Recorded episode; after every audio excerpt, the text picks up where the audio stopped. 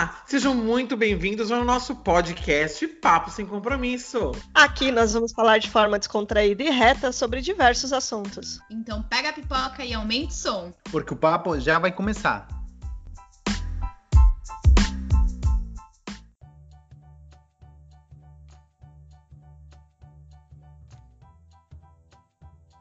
Olá, pessoal, seja bem-vindo a mais um Papo Sem Compromisso. Aqui é a Priscila. Oi, aqui é a Daniela. Aqui o Marcelo. Aqui é o Cadu. E no nosso episódio de hoje nós vamos ter uma convidada especial. Então, como vocês viram no nosso último episódio, que nós falamos sobre coisas antigas, a gente viu que a gente tinha um ponto de vista muito parecido com a nossa idade, né? Para quem não sabe, a gente tem uma média de 35 anos e, e fica nos 35 ou menos. Então, hoje, nós chamamos aqui uma convidada especial para falar um pouquinho sobre coisas antigas no ponto de vista dela. E essa pessoa mais que especial é a dona Sueli, também conhecida como a mãe da Daniela. Tudo bom, dona Sueli? Tudo bom, e vocês? Tudo jóia! Então, e aí hoje, no nosso episódio de hoje, a gente vai falar um pouquinho de coisas antigas. Então, no nosso último episódio, a gente falou um pouco coisas que a gente via no nosso tempo, que hoje em dia não existem mais, né? Então a gente falou um pouco sobre o videocassete, a gente falou um pouco sobre. Eu comentei como se trabalhar com a máquina de escrever. E a gente falou assim: nossa, ia ser muito legal se a gente pegasse alguém que viveu muito mais que uma transformação tão curta dos últimos 10 anos para ver quanta coisa evoluiu de agora para agora. Então, dona Felipe, para começar a nossa conversa de hoje, eu queria que você dissesse para a gente uma coisa da época assim, antiga que a senhora mais se lembra assim, de quando a senhora era nova, alguma coisa que existia que a senhora nunca mais viu e óbvio não existe mais hoje em dia. Então, uma que eu lembro muito bem, ainda eu era criança, que meu pai ele viajava bastante com a gente, né? Ele gostava de acampar. E hoje eu sei que não tem mais, porque eu já até fui para lá de novo. A gente acampava em, em praias do litoral norte e ela era bem nativa, sabe? E o meu pai tinha uma rural, o amigo dele tinha outra rural, e a gente acampava bem no canto da praia, e onde tinha uma cachoeirazinha. E punha assim, em cima da rural e ficava o meio, né, como uma barraca tal. E assim, a praia em si, eu lembro muito bem, eu entrava na água, assim, na minha cintura, eu via meu pé, entendeu? E assim, à noite, coisa que eu nunca mais vi na minha vida, que eu levei até um susto, eu estava dormindo, eu levantei a lona assim, eu vi o céu tão, tão estrelado que não tinha mais lugar para estrela. Fiquei até com medo, achei que o mundo estava acabando. Fiquei a cabeça de novo. Depois eu vi, e aí eu vi aquela coisa mais linda do mundo. E assim, a praia, você pisava na areia, assim, saía estrelinhas, sabe? Então eram coisas assim, é, brilhava, a areia brilhava. Focinho da areia. É. Ah, tá. A droga na adolescência é aceitável. Era, minha mãe devia ser o que? Era adolescente? Era anos 70, então, né? Não, eu era assim, eu devia ter uns 10, 12 anos. Anos 70. É, anos 70. Mas eu ainda era criança, não era adolescente. Não, não, não ainda não. Ainda não tinha contato com é, Então, e essa é um, uma coisa que eu nunca esqueço, é uma nostalgia assim minha que eu sempre lembro. O que você lembra das praias que você eu lembro, era a praia de Boracéia, que eu já fui lá e não tá mais assim. Agora, assim, a, a avenida tá asfaltada, porque era bem nativa. Era a praia de Indaiá, era a praia de Perequeira, todas essas praias do litoral norte, né? Ali para frente, que hoje em dia é tudo, ai, é Riviera, né? Hum. Não, lá era tudo nativo ainda. E era uma coisa bem bacana, coisa que minhas filhas não viveram, e assim. Nem vamos viver. Nem vai viver. mas eu vivi, vivi essa natureza maravilhosa que tive a oportunidade do meu pai levar sempre, né? E me conta uma coisa, o que é uma rural? Assim, meu pai tinha uma rural, eu tinha uma outra rural. O que é uma rural? Rural? Aqueles carros grandes. Ah, eu nem sei se ela, ela Deve estar tá fora de linha hoje. Parecendo com blazer, mas é. Ah, parecendo tá. com as blazer, mas um pouquinho diferentes. São carros grandes.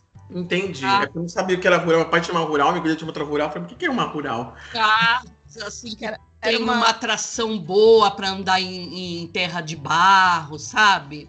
Hum. Que era uma caminhonete da Willis. Ela deve estar fora É, de linha hoje. Acho que sim. Depois a gente Não, bota nem uma foto. se vê, mas é carro antiguíssimo. A gente bota uma foto no nosso Instagram depois. Muito bem. E agora conta uma coisa pra mim, dona Sueli.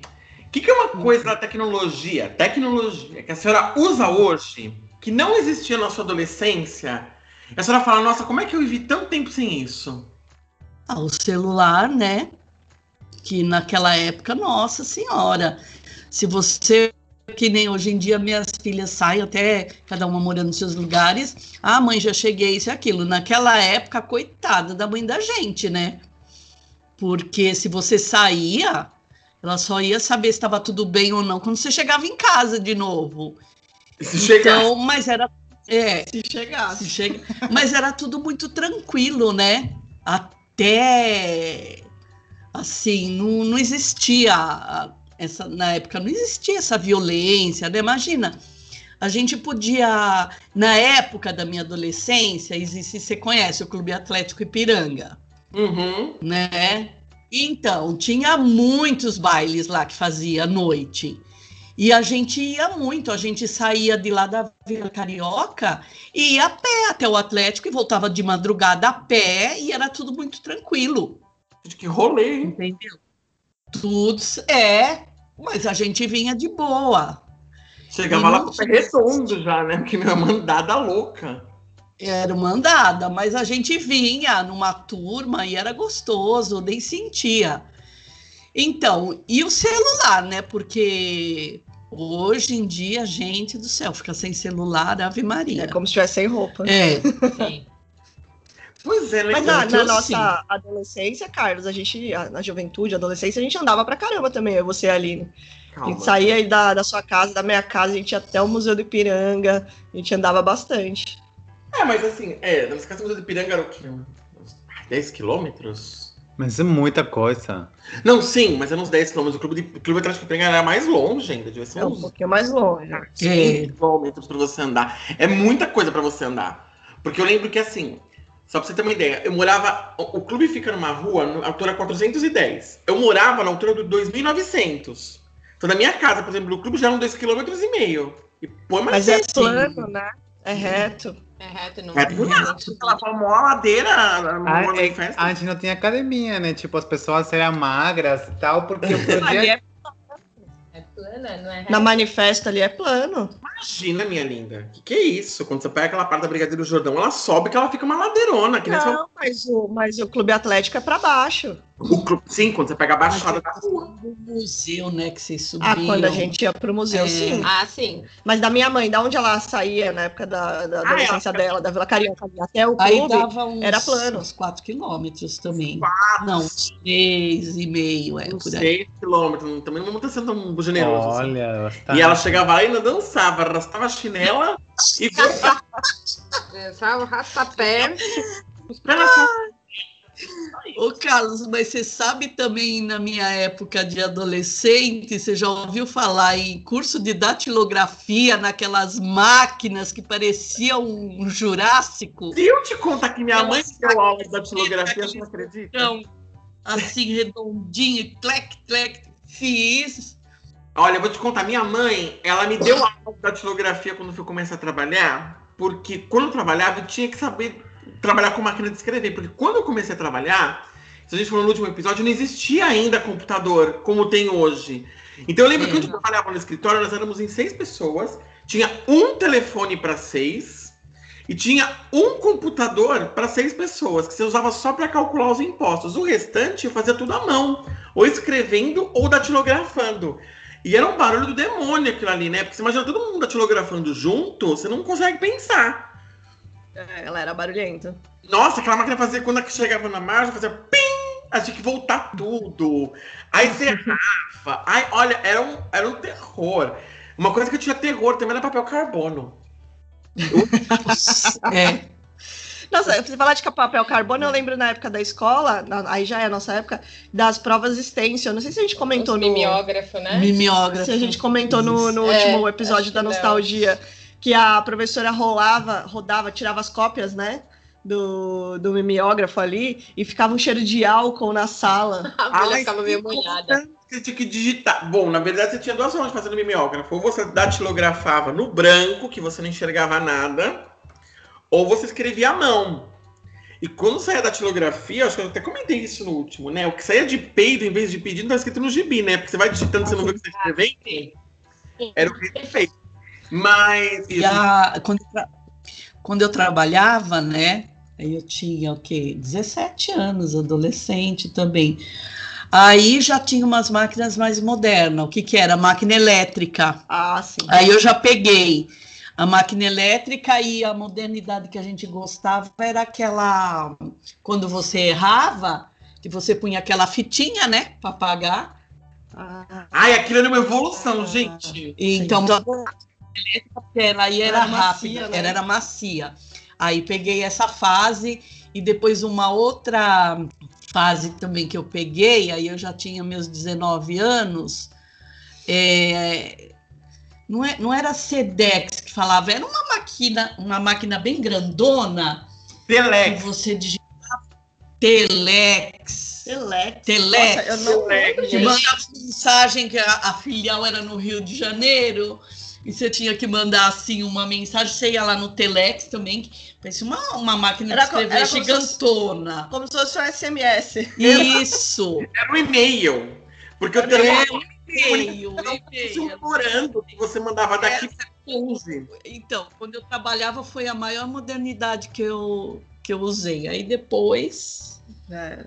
Aí depois saí do trabalho e não, não, não tenho mais, não tive mais contato com essas coisas. Mas esse, esse negócio do, do liquid paper, uma, uma, uma coisa que eu tenho muito forte. Sabe o esse corretivo que a gente usa para apagar caneta? Sim. Eu lembro como se fosse hoje. Meu pai, ele, ele estu- meu pai fazia faculdade quando era criança, né? Quando eu nasci, meu pai fazia faculdade, então quando era pequenininho ele ainda fazia.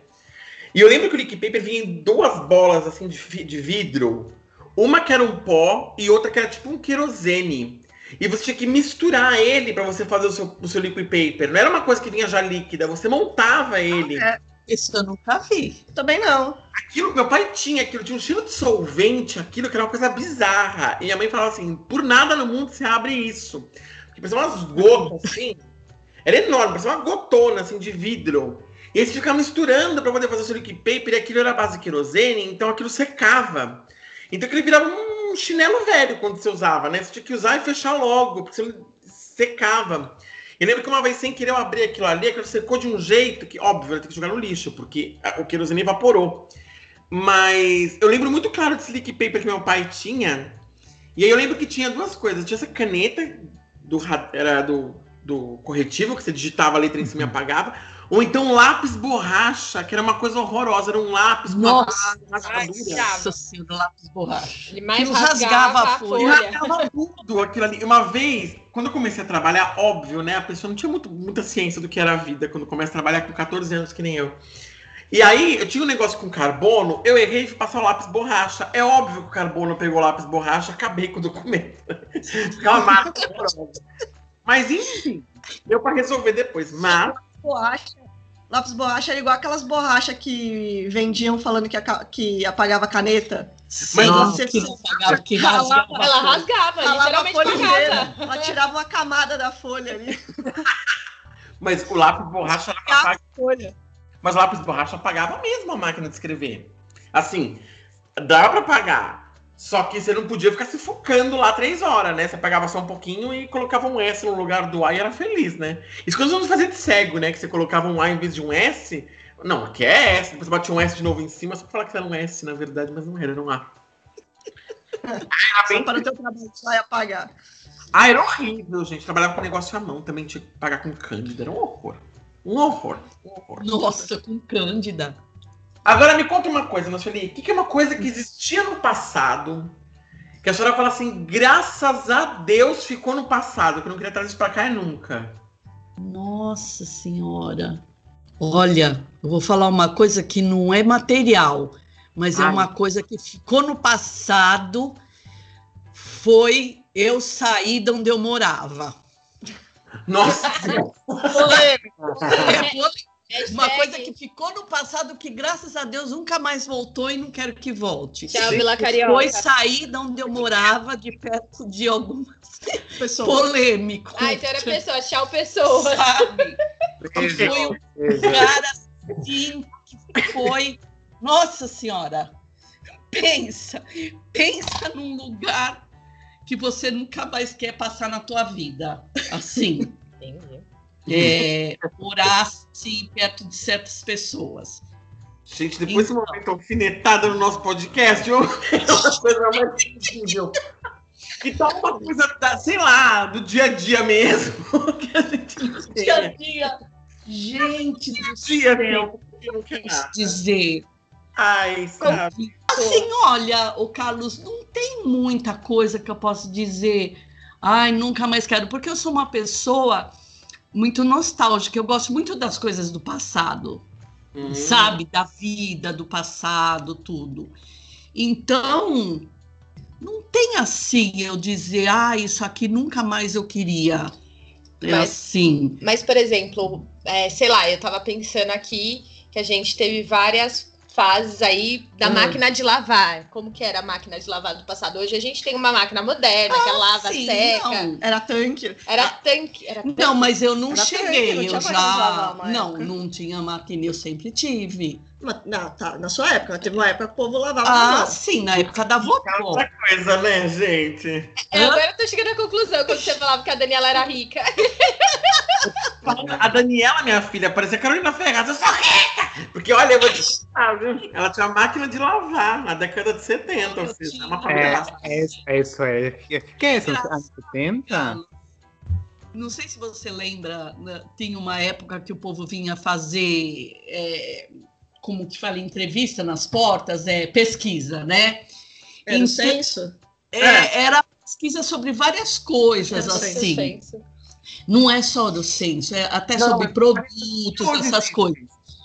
E uma das coisas que, ai, eu achava assim esquisito, mas assim, quem tinha aspirador de pó, parece que era uma classe social um pouco acima, entendeu? Ah, você tem aspirador de pó e você tem dois banheiros, era assim, você estava um pouco acima. E eu tinha dois banheiros e o aspirador de pó, mas eu pensava. Rica! Ela era milionária. Não, gente, não tem nada a ver. Eu sou uma duranga aqui, que que tem a ver? Você ter um aspirador e É, dois mas- banheiros. Até agora, esse tipo de pesquisas incluem número de cômodos, material, é, se- Sim, sim. alguns eletrodomésticos mais caros, né? E é que assim, a gente pensa, nossa, mas eu sofro tanto para pagar as coisas e tenho isso, a pessoa não se sente rica. Mas como eles fazem essas pesquisas a nível nacional, É. em comparação de algumas Aham. regiões bem pobres, é, somos, sei lá, a pessoa Sim. vira classe média, ficar rica no estándar deles. E a gente morava É. na periferia, né? Porque a gente morava na Vila Carioca. Sim. é. Em comparação, por exemplo, onde o Carlos morava, a- gente morava. Ah, sim. Então rico era você, Carlos. É, Carlos. Não, Você na morava verdade, acima do rio, a gente morava para baixo do rio. É, a gente vai pra baixo do rio, mas o tema, na verdade, tá até comentando no último episódio. A minha casa foi comprada muitos anos antes, né? Minha casa foi. Quando, eu- quando eu nasci, minha casa já existia, onde ela existia uns 30 anos, né? E, e minha avó comprou numa época diferente da economia. Porque se quando eu era criança, a gente não teria condição de comprar uma casa, a casa que a gente morava, por um exemplo, né? Ela era uma casa. E ela era uma casa que era super bonita por fora, mas ela tinha uma manutenção interna que era desagradável, assim. Era cano que tinha que arrumar, tanto que, né? Tiveram vários problemas. Mas eu lembro também que na época, quando as pessoas falavam da minha casa, como eu estudava também lá pela Vila Carioca, Vila Carioca fica entre Ipiranga e Heliópolis, para quem não é de São Paulo. E, e eu lembro que quando eu da minha casa, o pessoal achava que eu era rico porque minha casa era grande. Mas minha casa era uma casa normal. Eu morava numa casa no fundo, só tinha um quarto, né, eu dormia na sala. Só que quem via de fora achava, nossa, é um palácio. Mas não era, gente, um palácio. Era uma casa tinha um quintalzão, né? Quintal Tinha gigante. mas era uma casa que hoje, analisando os estándares de hoje, é uma casa que não seria muito funcional, porque a edícula no fundo só tinha um quarto, por exemplo. Não era uma casa com dois quartos. Então era uma coisa meio. meio. Como eu posso dizer? Não era uma casa muito funcional, por assim dizer. Né? Mas, enfim, minha avó comprou um tempo muito atrás, um tempo muito remoto, assim. É, não, isso acontece com muitos bairros, não só em São Paulo. Ah, tem bairros que vão evoluindo e que f- ficam mais caros. E a pessoa que comprou no momento certo consegue ter um imóvel é, acima do que ela poderia comprar depois, né? Mas também tem outro ponto, né? Quando normalmente casa que vai ter mais de duas, mais uma família, tipo filho fica, Uhum. ou fica, o irmão e tal. As casas, como não foram planejadas desse jeito, às vezes não ficam tão funcionais. São os Não- puxadinhos. é, não é tua casa, é qualquer casa com duas famílias tem isso. E, gente, uma coisa que eu lembro, então, já que a senhora adora o passado, mas uma coisa que eu tenho vontade de morrer e esquecer que existiu na minha vida, era uma máquina chamada enceradeira. Gente, Carlos, pois você acredita que eu queria ter uma hoje? Ave Maria. A enceradeira. Meus pais têm ainda. Jura? Eu queria.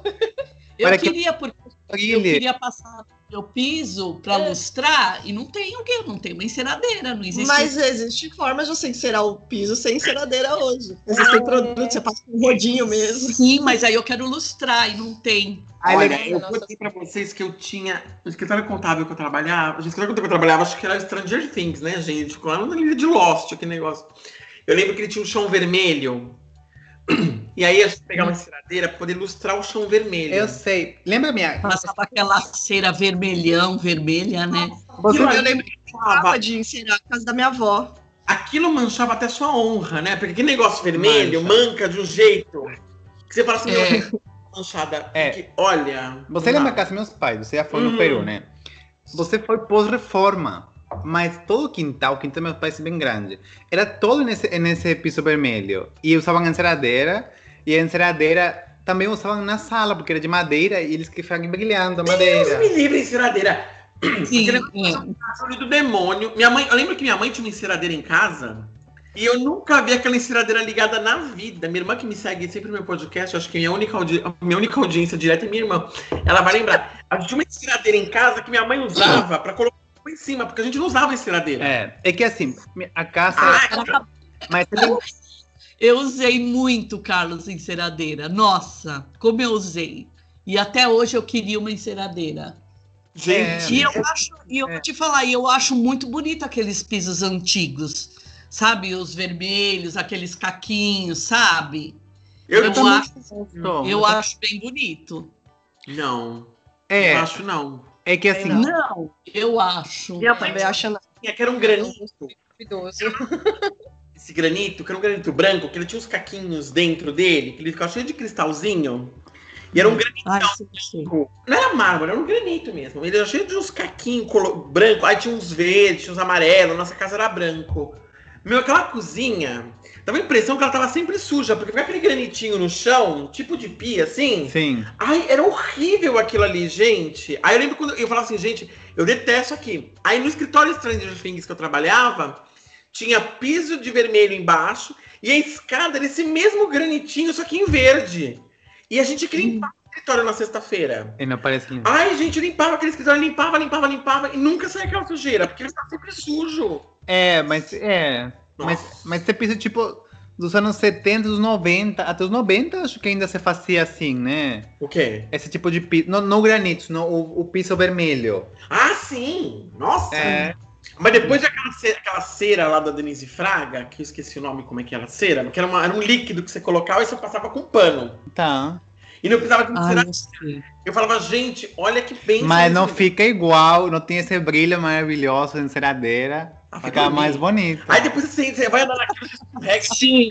se mata. É, escorrega um pouco. É, dona Sueli, não vai me se meter com enceradeira, não, porque, ó, nessa idade me, me cai, me morre e me faço. Ué. É só o pessoal fazer as contas. Você tinha uns 10 anos da época de 70. Você É. é. só fazer as contas. pensando, gente, mas um tombo pode ser fatal em qualquer idade. E minha mãe, Sim. não usava, minha mãe não usava enceradeira por um trauma, que segundo ela me conta. Quando ela ficou grávida da minha irmã, ela encerava a cozinha. E minha mãe caiu grávida por causa que ela escorregou na cozinha. Então ela nunca mais ela usou o negócio. Ela pegou um trauma, que nem saia. Minha mãe pegou um tra- minha mãe queimou as pernas, minha mãe nunca mais usa saia na vida. Então, minha mãe nunca mais usou enceradeira por causa disso. Porque ela foi encerar a cozinha, né? A louca da enceradeira. E aí ela foi andar na cozinha, óbvio que ela escorregou e caiu, porque essa era a graça da enceradeira, né? Você morrer, quebrar uma perna. Tanto que vocês perderam muito depois que acabou a enceradeira. O que, que aconteceu? Acabou a enceradeira, o que, que veio a pessoa inventar? O tapetinho de crochê. Ai, Carlos, eu gosto do tapete de crochê. Eu Gosto. A- Eu em casa, eu gosto. Tapetinho de crochê. Escorrega também. Você pinta aquilo num chãozinho encerado, você pisou na cozinha, você vai parar na sala. O negócio é eterno. Patinagem artístico. Exato. Dentro de casa. É isso que eu gosto. A melhor idade sempre inventa uma forma de se acidentar. Eu tinha uma enceradeira, a melhor idade de, ai, vou cair. Agora tem um tapetinho, vou colocar um tapetinho pra cair também. Porque o povo gosta. E põe tapetinho em tudo quanto é canto. E o problema do tapetinho não é só você escorregar, é que você tropeça nele também, porque ele sempre fica as bordinhas meio em pezinha assim, onduladinha. Nossa, Ah, como eu tropeço. Vira deixa eu viro o tapete aqui em casa. Porque você não tá usando o tapetinho correto. O certo é você engomar o tapetinho pra ele ficar engomadinho, pra ele ficar reto. E aí, quando você É. pisar, você vai numa Põe um vela. antitapete embaixo. Gente, tapetinho. Não, e, é. Tapetinho não, gente. Tapetinho. Olha, só se tiver base de borracha. Se não tiver base de borracha, gente, tapetinho na borda da cama não rola. Ai, por que é não? bonitinho, eu sei, mas, gente, aquilo pra você cair é uma desgraça. É que assim, a pessoa, mas às E no vezes, chão encerado ainda. às vezes Ainda desastrado. Não, a pessoa perde reflexo com idade, né? Quando você é jovem, você cai, você também tropeça, só que você bota a mão. Quando você é mais Hum. idade, tropeça, você cai de cara já. O reflexo. É, é isso mesmo. Olha, dona Celia, a senhora, a senhora tô com um gatilho aqui com a enceradeira. Mas... Ai, não, enceradeira não rola. Não rola. Eu lembro que de casa a enceradeira era uma das coisas que eram mais bizarras. Ah, eu gostava. Porque eu não Mas- passava. Eu, eu lembro que enceradeira, na casa da minha avó, era, era brincadeira, assim, pra gente, porque a gente adorava ficar encerando. Eu lembro da casa da minha avó, mãe do meu pai, minha avó Alice, ela, ela tinha o chão da, da sala de taquinho, né? Lembra aqueles Sim, taquinhos? E aí eu, brin eu brincava com a enceradeira, eu gostava de passar a enceradeira, porque pra mim era diversão. Eu ficava passando enceradeira naquele taco lá. Mas ela é pesada. E você tem que segurar bem, porque te- ela começa a ficar pulando, assim. Trepida. E ela né? rola, é uma coisa bizarra. É. é... Mas não é à toa, minha filha, que uma dona de casa daquela época conseguia fechar- abrir uma lata de palmito sem medo. Ela era independente. Ela não precisava de um homem para abrir uma lata de palmito, porque era uma força que aquilo fazia. Porque, gente, segurar uma enceradeira não é uma coisa fácil. Ah, mas tem, Ela umas- roda é tem umas mais modernas, Electrolux, que tinha. Mas, ô Carlos, Tenta. e antes da enceradeira, que era o escovão? Ah, isso eu não conheci. Já, é, já não sei. Você não conheceu o escovão? Não, eu não. conheci, mas não cheguei a usar. Mas eu acho que minha mãe teve. O escovão era um, um negócio pesado de ferro que tinha um cabo assim que Tipo uma, uma vassoura? tipo uma vassoura, mas ele era assim de ferro. Parecia um formato de um ferro mesmo. E, e tinha um cabo que virava assim para baixo e você punha um pano embaixo e você empurrava. E ele tinha que ser pesado Pra- justamente para dar um lustro. Lustro. Você imagina. Vou procurar isso na internet para os nossos ouvintes. escovão. Eu duvido que alguém saiba o que é escovão. É. Já mas eu não, tenho, É. não cheguei a usar, mas eu já cheguei a ver o escovão e eu acho que tinha na casa da minha mãe. Eu já peguei o Serafácil. Você tinha o amarelo, o Mas- vermelho é. e o transparente. Eu sei, mas o problema é o cheiro. Porque assim, eu achava bonito, acho que esse, esse estilo é bonito, só que o cheiro é forte. Tanto que eu tinha a sorte que eu tinha tanta alergia ao cheiro que eu nunca ajudei para limpar em casa. Porque eu, eu ia caçar meus avós a ficar umas, sei lá, cinco horas, porque eu tinha que esperar passar o cheiro. Essa é a maior desculpa Se não me- sem braço do mundo Se não- da China. Senão me dava. Me dava ataque de asma meu cheiro. É, alergia. Vamos Mas eu queria saber de, de Vamos lá. comidas. Comida. Vai ter- Eu queria saber de comidas que, que tinha na época que não tem hoje. Não, não faz hoje. assim. Não, Ou gente. tinha comidas pratos ou, tipo, marcas, assim, sabe? É a marca, tipo, meu outro marca, marca, marca na época tinha aquele que suco. Sabe? Hoje. Aquela bala toff, aquela bala que chama aquela bala, Bala assassina, né? assassina. Vocês eram criancinha, ainda tinha, e a Paula chegou a se engasgar com uma bala dessa. Eu também. Aquela bala soft. Meu pai, Mas na eu- época, meu pai enfiou o dedo na garganta dela pra bala descer, porque a bala meio que grudou Nossa, na desespero. garganta. É. Então, O que é essa bala? nossa Ela senhora, assassina mesmo. Essa bala, quase toda criança já morreu com essa bala e os pais continuavam dando essa bala para as Nossa, crianças. gente. Essa variedade de bala, né? E eu que Não era tinha, tão atenta, eu não sei como é que a menina foi pegar essa bala. E é, essa bala? Aí eu me culpo até hoje, viu, gente? Quase que me morre. Mas o tema, na verdade, vou explicar. Não tinha muita variedade de bala, gente. Ou era essa, ou era Juquinha ou Sete Belo. Ou chiclete babalu. Chiclete. E aí, chiclete pra criança também dava porque a gente engolia. E Ah, meu na... chiclete depois. Ah, eu lembro de eu criança. com Não, então, chiclete você é criança. Aquele na chiclete cor-de-rosa, né? é. Aquele chiclete. Aquela chiclete barra. mesmo, O chiclete, chiclete mesmo. Ah, aquele que hoje folhinha. nem existe mais. Acho que tem sim. tem sim. Ainda existe esse chiclete? Acho que tem. Que era aquele que vinha várias. é- Era uma, uma folhinha. Parecia uma folhinha, né? Um retra- retangular. Que ele vinha vários embalados unitariamente numa, num pacotinho de papel. Ah, mas eu tô falando aquele É quadradinho. o quadradinho que ela tá falando. Aquele tá falando. quadradinho, esse não existe mais. Ah, não, chicletes Adams. Aquele que a caixinha vinha dois. era- que era dois. Ah, sei, que era o Tinha branquinho. esse e tinha outro que era um só. Não, era um só. Nossa, gente. Bom, Agora, em questão de comida, gente, não tem assim muito o que fazia antes e não faz hoje. Eu acho que tudo, tudo é, continuou sendo feito. Ah, mas você não acha que as coisas hoje têm um gosto um pouco mais artificial que antes? Ah, sim, tem sim, porque é, assim eu falo, mas quando eu já era casada, tudo já tinha artificial. Mas quando a gente era mais criança, assim, o sabor da carne era mais saboroso, sabe? O frango tinha um sabor mais De frango. de frango, mais saboroso, era Ai, tudo mais saboroso. o frango tem um sabor comida, a comida era feita com banha, sabe aquela banha de porco?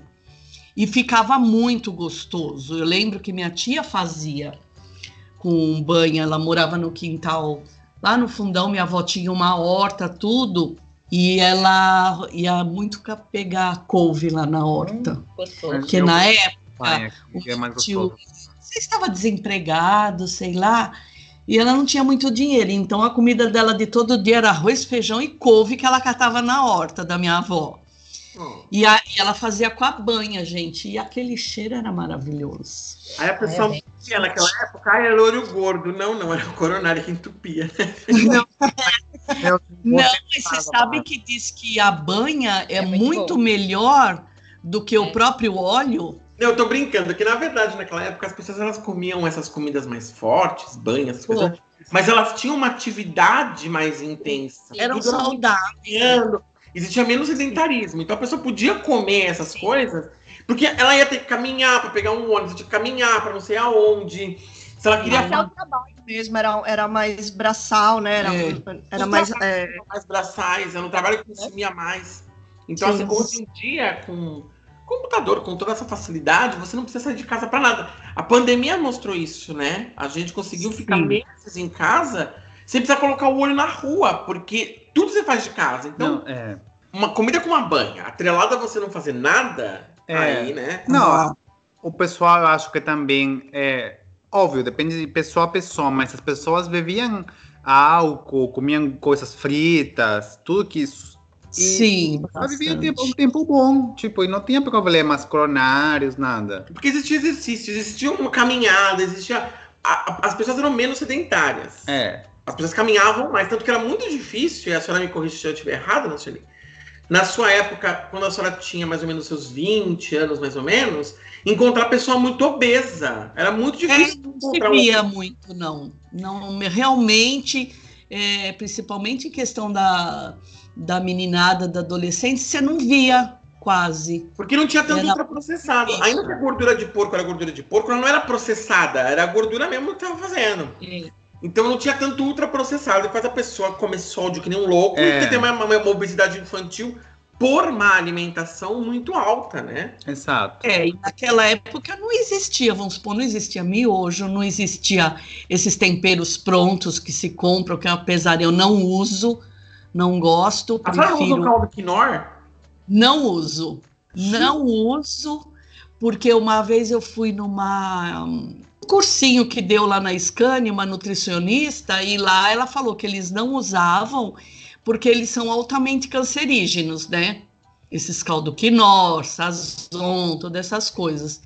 E eu nunca mais usei desde aquela época. E eu gosto de usar as ervas finas, sabe? Hum. Então eu, a minha comida é só temperada assim, com essas ervas. Alho, cebola e ervas. Viu? É. Hidratação em unha. Cebola, alho. É, porque dá um trabalhinho adicional, mas é mais gostoso também. é, É. pimenta do reino, todas essas Quando a gente coisas. No canal no YouTube a gente faz o Cozinhando com Sueli. Ela mostra. Cozinhando de forma natural. É, Mas era uma coisa que eu lembro quando era criança, meu avô trabalhava na Sica, né? Que não existe mais. E era meu primeiro contato com a turma da Mônica, porque o símbolo da Sica era o Jutalhão, né? Era. E, e eu lembro tão claramente o que nunca faltou na minha casa eram três coisas: suco de tomate, porque meu avô ganhava a cesta da Sica, aquele monte de suco de tomate que ninguém tomava pra nada. Marrom glacê, que é uma coisa que nunca mais eu vi. Nossa, ah, mas verdade. tem no mercado marrom glacê, Nossa, viu? minha mãe gosta, mas Tem. não Ah, vai. Eu acho horrível aquilo. Acho que é um horror. Eu lembro que existia um figo, que chamava figo rami, que eram uns pedaços de figo. Tipo uma goiabada, mas ficava um figo dentro. Eu lembro que era as Uma coisas mais sobravam em casa, porque É, é. Era conserva ou doce de figo, alguma coisa assim, né? É, não é um figo em conserva, porque o figo em conserva ele vinha num pote. O figo rami, ele vinha como se fosse uma goiabada. ah, Ah, eu sei, mesmo. eu sei como que é. E eu lembro que aquilo sobrava tanto, porque a gente não de tomate na minha casa. Chama uma- doce de lembro é que o extrato de tomate, ele era um pouco mais. Ele era um pouco mais líquido do que hoje. Um dia você pega o extrato de tomate, ele é uma maçona. Na época, o extrato de tomate ele era bem, um pouquinho mais líquido. Isso que eu lembro. E aí eu lembro, dos, quando- quando- eu lembro que aquele suco de tomate eu não sabia o que fazer com aquilo. Hoje eu sei o que fazer com aquilo, porque hoje em dia as pessoas bebem e fazem drinks com, com suco de tomate. Mas na minha época de É, criança, Bloody Mary. uma vez eu fui tomar aquilo, uma vez eu fui tomar aquilo, eu quase morri. Aquilo era horrível. Aí antes de abrir a armário da minha avó, tinha um monte de suco de tomate. Lá, Ah, não tinha é. o que fazer com aquilo. Mas eu também não saberia o que fazer porque eu odeio Bloody Mary. Tipo, assim, eu Também odeio. acho muito ruim. Ai, aquilo é horrível, aquilo é horrível. Mas não dá, não dá nem pra usar ele como molho de tomate, né? né, retardado. Não dá Pra aproveitar. É, não. É, olha, é um horror aquilo ali, gente. Eu queria morrer com aquilo. E eu lembro que, meu, aquele marrom glacê, só de olhar aquilo já me dava até em coisa. Que era um Não, o figo também, porque ele tem a aparência horrorosa. Carlos, sabe uma coisa que você me perguntou se eu queria que tivesse naquela época, Ah, que tem hoje? Quando eu tive minhas filhas, estava começando e era muito caro, fralda descartável. E- Aê! Chegamos no ponto que a gente queria, gente. Cadê a evolução? Escatologia, isso aí. Fralda descartável, na minha, na, na época que eu tive, ela estava começando. Uma fortuna. Então, assim, era muito caro comprar, não tinha condição. Então, o negócio era as fraldas de pano mesmo. Aí pensa, coitada da mãe e coitada da criança, né, também. Porque É, era ruim para as crianças. Então, assim, eu não tive a oportunidade de usar as fraldas descartáveis. É, a- Vou- a- E na época, as fraldas de pano mesmo. Pano, calça plástica, Nossa, sabe? Aquela cara. coisa arada toda. Eu lembro que meu avô, por causa disso, um momento riqueza na nossa tarde. Meu avô, ele comprou pra minha mãe, porque minha mãe tinha que usar a fralda de pano, ele comprou uma máquina de secar roupa. Nossa, E- que chique. Que rico! Bônus do ano, gente, calma, também não é assim. E aí ele comprou uma máquina de secar roupa, porque quando era frio, inverno, você lavava as fraldas, elas não tinham tempo de ficar seca. Então você tinha duas coisas pra fazer. Ou ela ficava úmida, você ficava passando no ferro até morrer pra ver se ela secava um pouquinho, ou você põe na máquina. Quando tinha muito, eram duas crianças, que era minha irmã e eu. Então ele dava uma máquina de secar pra ela ficar secando as fraldas, pra poder dar tempo de trocar. Ou seja, a gente devia cagar pra cacete, né? Porque, meu, É. uma máquina poder secar as Eu sou nove anos mais novo que o Carlos. Então, minha mãe fala que já nessa época ainda era caro, mas já tinha começado a ficar mais barato. Então, ela usou bastante fralda já é, Descartável. Ela, ela também usou algumas de pano, né, para economizar, meio que sim, que não. Mas ela comenta que fez muita diferença, tipo, muita Eu- mesmo. Eu não sei nem como Na lá. natureza não, né? Mas pro, pro dia a dia ali, pra, pra, Facilidade. praticidade. Carlos, outra coisa também na época que eu era adolescente, sabe que você fica mocinha, não existia mods. Ah. Quando eu comecei a ficar mocinha, sabe? Não Sei. existia absorvente. Ele fazia como? Então, hã? Ele fazia como? Ah, tinha, minha mãe falava assim, cortava umas tiras de pano, sabe? Hum. E tinha que colocar aquilo. E depois tinha que lavar, botar para secar, então você tinha que ter várias até vir Absorvente. Aí eu lembro, eu acho que eu não fiquei muito tempo usando assim essas, esses panos, que aí já veio, mas eu peguei a fase de usar esses paninhos também. Olha, você É que hoje vê. em dia, Você hoje em vê? dia o pessoal que é mais. aí da- é triste, hein? Mas hoje em dia o pessoal que é mais da pegada natural usa os- aqueles absorventes naturais que é paninho também. A Paula, É, então, ela usa o é. coletor. Coletor. A Paula, a Mas Paula é bem os- natureba. tem os paninhos. É, ela O usa o coletor coletor. falam que é bom, né? É, Dizem. já eu não falar. sei, porque A Paula gosta. eu não tenho fluxo, então sei o que é muito bom. Tem várias pessoas que usam copinho coletor, que é uma. É a, a- é a forma como hoje em dia arrumaram de, de, de fazer. Menos Então, agressão à Aí, natureza. já que a gente está nessa fase aqui, eu tô lembrando, assim, minha, minha mente vai voltando para trás. Quando eu era mais criança ainda, porque eu tenho pouca lembrança. Se você fosse falar com a minha irmã Lídia, ela tem uma memória de elefante, ela lembra exatamente tudo. Nossa, a Lídia lembra muita coisa mesmo. Eu não lembro tanta coisa, mas uma das que eu lembro, voltando nessa pegada ainda de higiene, é, eu peguei a fase que não tinha o papel higiênico. Minha nossa criancinha. senhora. Juro, eu lembro- eu bem hoje. Nossa senhora. Não tinha vocês que de comprar. Não sei, naquela época, eu, eu, eu lembro bem que minha mãe tinha um. um- E era um negócio assim de arame, tinha vários pedaços de papel jornal espetado. Aí veio aquele papel higiênico primavera, aquele Ah, Aquele cor-de-rosa. Folhante natural, né? Aquilo ali. esfoliante.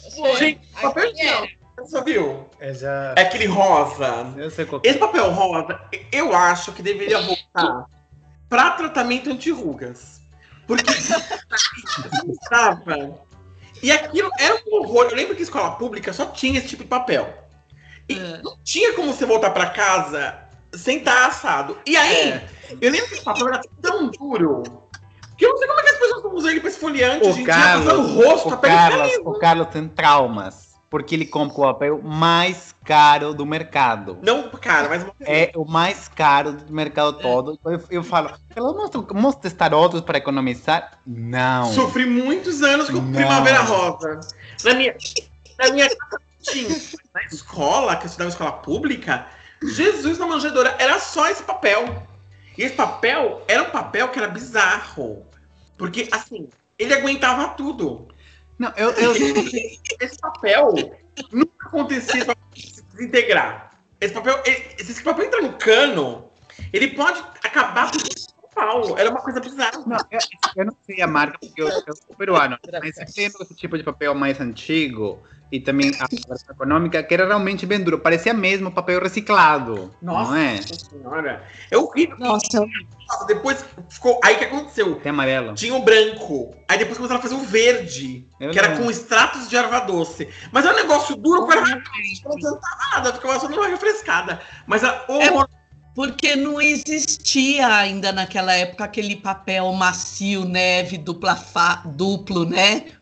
Olha aí, ó. Hoje, Só, só hoje em dia eu sou a favor que nem o Carlos. Para mim tem que ser do bom, Deus me livre. é, a gente também gasta um pouquinho mais do papel. Sim. Mas que hoje a gente já não vê tanta eficiência nisso, né? Nossa senhora. Ai, gente. Pô, eu acho que ainda existe o primavera, mas hoje em dia ele tá os branquinhos. Deve ser o da o qualidade rosa mais. traumatizou uma Ah, geração, sim. né, gente? É o, É. o mais baixo é aquele que não é o duplo, né? Folha dupla. Folha simples. É, uma Ai, coisa gente, eu, eu, eu- puxando coisas já higiene, mas mais leve, eu, eu, eu assim, Obrigada, Marcelo. meu Vamos pai fazer. comenta é que os produtos de shampoo, sabonete e tal, não tem uma variedade, variedade assim como agora. Tanto que assim, meu pai falava que às vezes ele falava o shampoo parece, é, parecia um sabonete, tipo, não- o cabelo não ficava macio, não era uma coisa como agora que tem para todo tipo de cabelo, para todos tingido, não tingido, era, tinha dois produtos e olha lá. Era. Era assim? Aquamarina Mas, mas eu não lembro assim se existia o condicionador. Eu lembro na época que o único condicionador que eu conheci foi o Neutrox. O amarelinho da tampa vermelha. Aquele tubo Ah, redondo, é, E o sabe? Creminse. Ah, Creme Creme rinse. Creme rinse, é. ai, Creme rinse. Eu lembro que a minha avó tinha cabelo seco, a mãe da minha mãe, e ela usava pra poder deixar o cabelo dela hidratado óleo Johnson. Sabe aquele óleo de bebê Johnson que você põe no bumbum do nenê? Sei. E ela usava aquilo no cabelo pra ficar com o cabelo hidratado, porque ficava muito seco.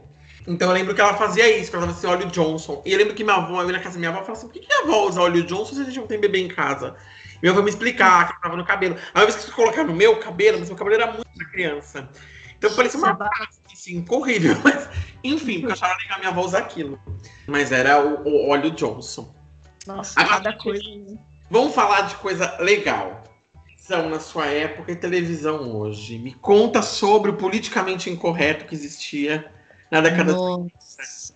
Os programas, né? Sim, não, assim, não, não tinha, acho que era meio censura, não tinha esse tipo de programação que existe hoje, não. Ah, mas, Mas tinha os programas que era mais pesado, por exemplo, Chica da Silva, que a mulher passava pelada lá. Ah, mas. Gugu, da minha ah, adolescência, sim, da, da tua adolescência, mas da minha, da minha não tinha. Ah, Tinha tá. programação infantil? Olha, da minha época, porque quando eu era criança, bem criança, a gente não tinha televisão ainda. Ainda era televisão preto e branco.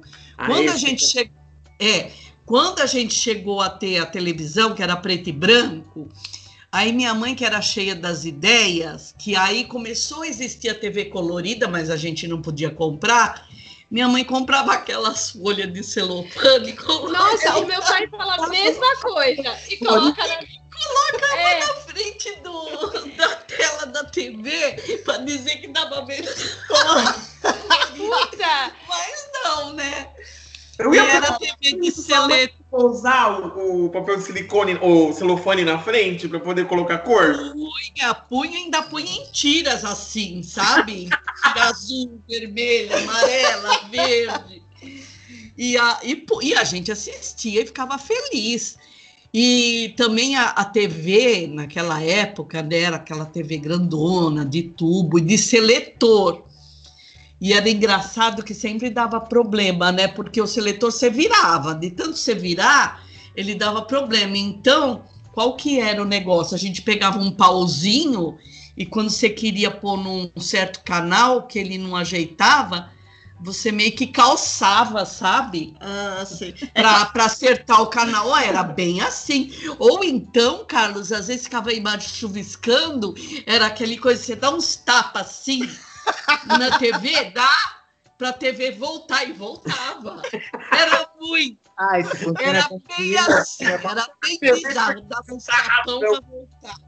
E aquela coisa de antena em cima do telhado, Bombril, E- e- pa- palhaço, né? e você subir lá no, no telhado e virar antena e ficar gritando, tá bom, tá bom, sabe? Tinha bem isso naquela época, nossa. Meu pai me usava de controle remoto, porque eu lembro que eu tinha uma televisão de seletor na praia, mas na minha casa era uma de botão, que você apertava os botões do canal.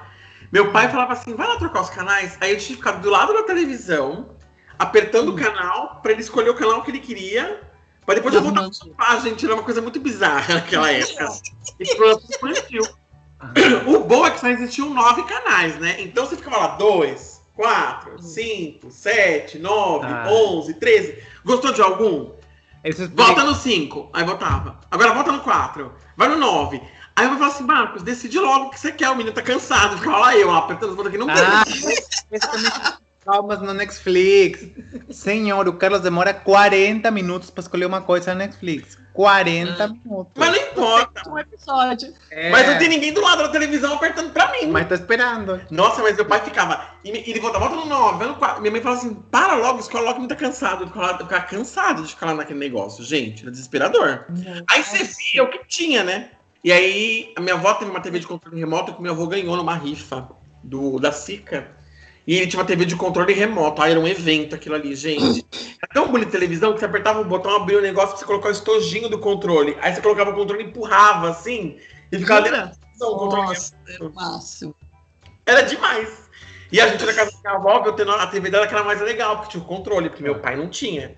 Ficava ficando 9, e no 2, e quando 4, e bota no 3. Ah, é muita riqueza essa. Ai, o que? Ficava Ah, era? Nossa, mas era uma TV muito cara. Meu avô ganhou, Tipo assim, era. era um... Que nem hoje já consegue uma TV de 70 polegadas. Sim. Aí meu avô ganhou aquela televisão na época, que era enorme. É. Bem- TV, TV 3D hoje. Mas é engraçado, Carlos, que você vê assim, né? Até os anos 80, por aí mais ou menos, a coisa parece que a evolução foi meio que lenta, né? Um pouco. Foi meio lenta. Depois que começou o primeiro celular, aquele tijolão, né? O Nokia. Que é a Nokia, que eu comprei, dei até para Daniela. Ai, a gente comentou sobre Ela- isso no episódio, que ela era rica da sala. Eu tinha o tijolão. Era pré-pago, mas tinha. E, e assim, e depois que passou, assim, do, que veio os anos 80, perto dos anos 90, aí que a tecnologia começou, assim, a avançar rapidamente, né? É que, na verdade, o que aconteceu, falando um pouquinho da parte mais econômica, né? Que é a, parte que eu estudei a vida toda, na verdade. É, na verdade, o que aconteceu no Brasil, na, na América do Sul, né? A década de 80 foi uma época de muita inflação e uma época que os países estavam produzindo muito, é, criando muita indústria local. Então você via muito produto nacional, você não via quase produto estrangeiro. E como a indústria nacional não era muito forte, você tinha três, quatro produtos de cada tipo, ou seja, duas marcas de tênis, no máximo três, duas marcas de produto de limpeza, no máximo quatro. Então, eram muitas marcas nacionais. Na década de 90, depois que a gente teve a redemocratização, e aí com o começo do governo Collor, foi que a gente começou a abrir um pouco mais para exportação. Em 94, quando a gente conseguiu estabilizar a moeda com o real, aí sim abriu de vez o mercado para que as coisas pudessem chegar, porque era muito caro trazer uma coisa importante. A senhora vai lembrar, na década de 90 até o finalzinho de 90, quem viajava de avião era uma pessoa muito rica, porque era muito caro viajar de avião. Eu lembro que tinha um programa na televisão que era uma mulher, tinha dois programas, aquela da Estela Barros e da Tia Augusta, que vinham pra Disney, né? E isso era o programa das crianças, vim pra Disney com a Estela Barros. Eu lembro que era muito caro, assim, era, era, era impossível. Tem que ser criança muito E tinha um programa que era pra viajar, que era viagem pra Bariloche. Você ir pra Bariloche na Argentina, nossa, você era Nossa. muito riquinha pra Bariloche, meu Deus do céu.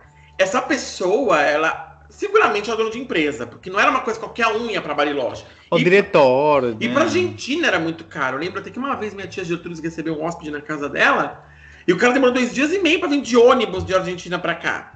Pro Brasil, na verdade. Então, depois que a moeda estabilizou, acho que abriu a economia. Mas até então era tudo muito antigo, era tudo muito arcaico. E era muita inflação, né? Era uma coisa bizarra. Você comprava uma coisa de manhã à tarde, você não conseguia comprar mais.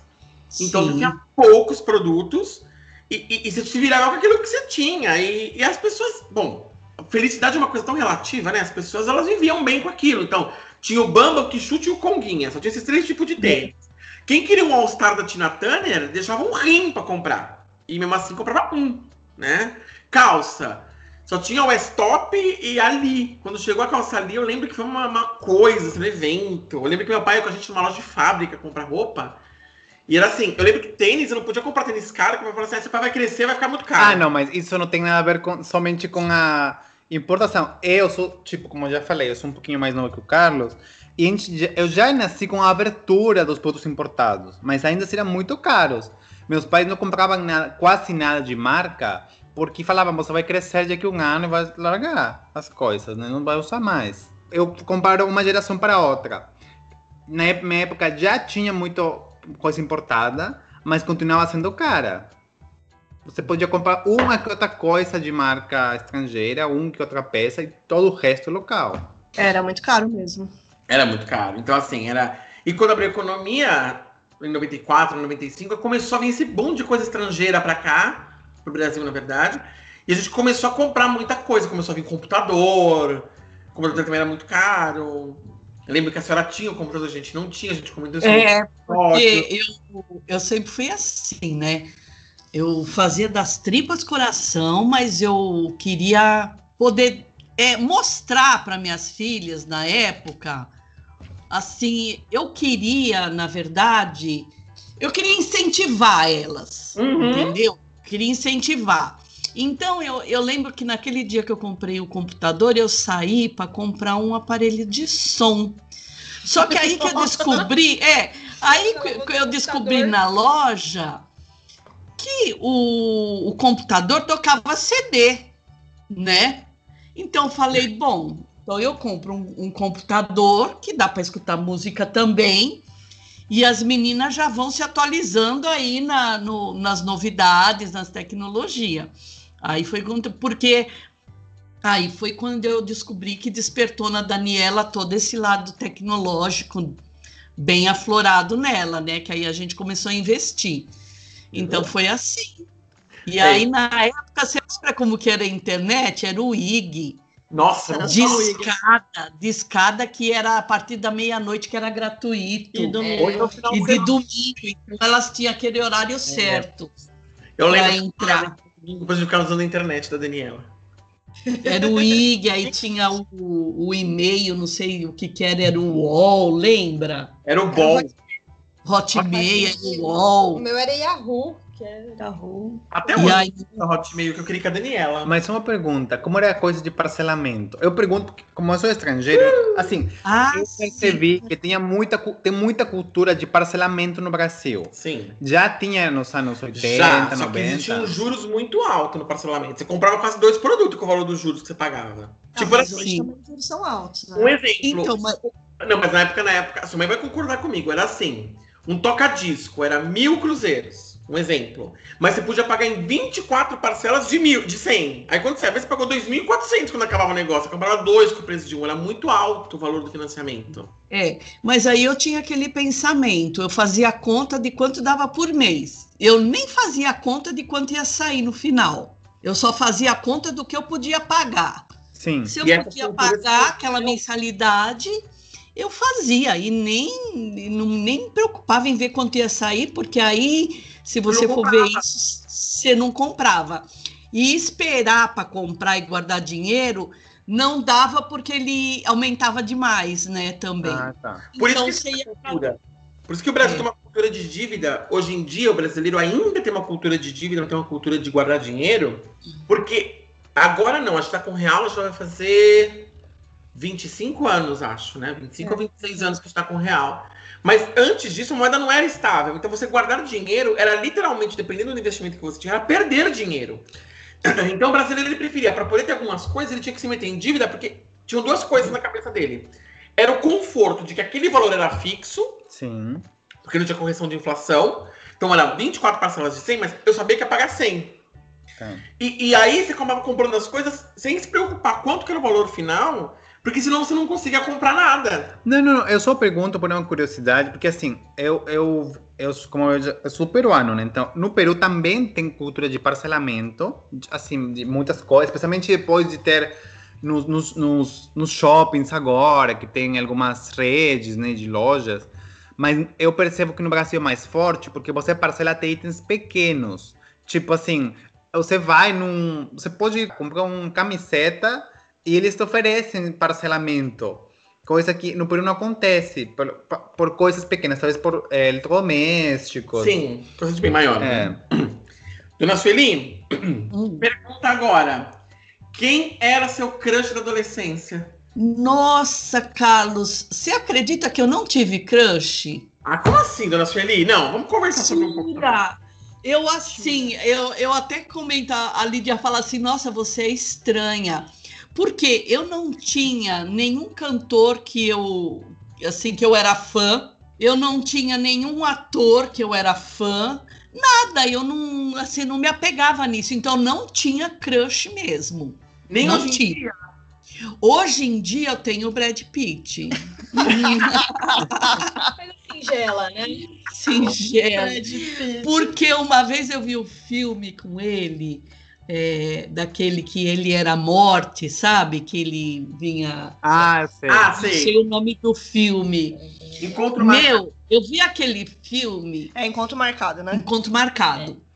E eu assisti há uns anos atrás esse filme, mas o homem estava tão bonito, eu falei, misericórdia, que homem bonito é esse? Aí eu assim, eu assisti de novo o filme por causa dele. Então, para mim, ele foi meu crush. Mas de adolescência não tive. Mas, ô Carlos, eu fiquei sabendo que a dona Sueli casou com o homem mais bonito da escola. Ah! Não. Ai, gente. Bonito ele era, né? Assim. Nossa, eu gostei do Era. Eu- é, hoje, hoje nem tanto, vai. Abafa. então, e na época, quando assim despertou, né? é, deu assim gostar dele, eu, tinha, eu vi ele jogando bola lá na escola. Eh, Você estudou no, no Meirelles, eu estudei no Nossa Senhora Aparecida. Eu estudei no Meirelles também. Mas o Meirelles depois não tinha ginásio, aí fomos para Nossa Senhora Aparecida.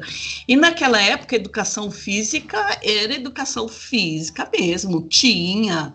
E tinha campeonatos e tudo, e tinha campeonato de jogo de, de futebol lá, e ele jogando, e ele tinha umas pernas muito bonitas. Hum. Aí me apaixonei pelas Olha. pernas dele, um cabelo loiro que ele tinha. Ele era muito bonito. Aí me apaixonei lá por ele. Aí a gente começou a namorar, namoramos três anos, separamos três anos, voltamos e casamos. Olha só, histórias É. de encontros e desencontros nessa vida. É, Nossa, ele criou aqui o crush do Brad Pitt. Que maravilha.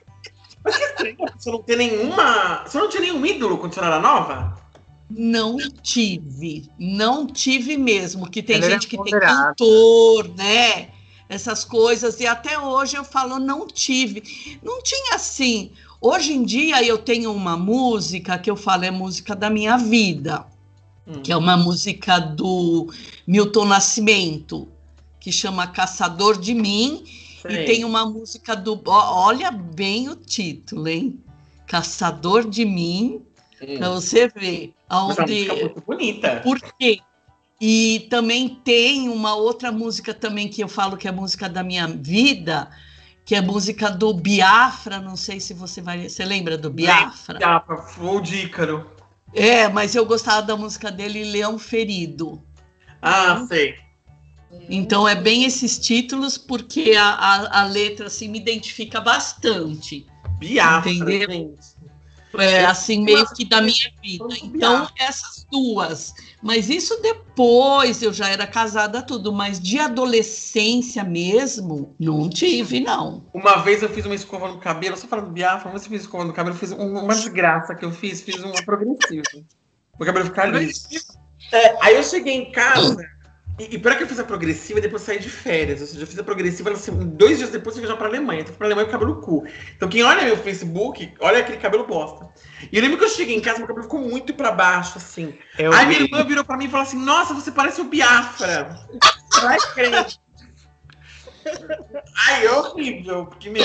Eu, eu vi as fotos e eu achava também estranho, agora já faz sentido. Falei, Nossa, cabelo. você parece o Biafra. Eu falei, meu, cabelo tá uma bosta. Ficou quieto, assim, parecendo tigelinho. Ai, ficou coisa horrorosa. Nunca mais fiz progressivo na minha vida. A minha, a minha última nostalgia, que é uma coisa também que você vai falar, ai, é estranho. Mas é uma nostalgia que eu tenho, que eu não sei porquê, da onde eu tirei isso, mas eu tenho nostalgia do passado, um passado distante, um, um passado que eu não vivi. Eu, nessa vida, eu não vivi, mas é uma nostalgia que eu tenho, Mas como se eu passado. tivesse vivido.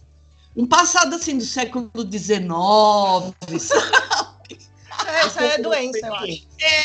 Olha, eu vou Então, falar é uma nostalgia que me vem, assim, uma saudade, sabe? Acho que Daquela época, sei lá por quê. Acho que é tipo assim, você gostaria de, É, uma- de ter vivido numa época. Sei lá, interessante. pode Do ser, Felipe né? passou Neymar, né? Saudade daquilo que a gente não viveu. Do nosso Felipe explicar pra senhora, olha. Tia, talvez alguém se identifique. Vou explicar pra senhora, olha, a droga na adolescência ela é muito aceitável. Agora na melhor. Tô brincando. Mas olha, é, ué, não sei, talvez ela veja filme, veja alguma coisa, a senhora queria ter vivido naquele É, momento. mas é, é desde, desde menininha que eu tenho essa nostalgia. É que não é nem mais engraçado. nostalgia, né? Porque nostalgia é, quando a gente viveu aquilo Quando viveu, saudade. então, mas é uma coisa que vem. Não sei. Ué, mas não é que explicar. ela viveu isso em outra vida, a gente não sabe, gente. Eu Não acredito. sei. Ah, eu, eu não acredito muito. Sim, mas ela não lembra, né? É, pra ter não. nostalgia, você precisa lembrar. Então é isso, Nocheli, muito obrigado pela sua presença. Muito feliz com a senhora aqui. Prazer falar com a senhora de novo. Vocês que estão acompanhando a gente, sigam no nosso canal, arroba Papo Sem Compromisso, tanto no Twitter como no Instagram. Comenta qual coisa você tem saudade, qual coisa foi falada aqui que você fala, nossa, lembrei muito da minha vida. Conta como foi sua experiência com o papel primavera. Você sofreu muito? A foi real? Você quer que o papel primavera volte como esfoliante facial? Por que não? Né? Então, entra no nosso Papo Sem Compromisso no Instagram e no Twitter e curte a gente por lá. Muito obrigado. Ah, obrigado vocês. Tchau, tchau. Um beijo, até a próxima. Tchau, pessoal. Até o próximo episódio.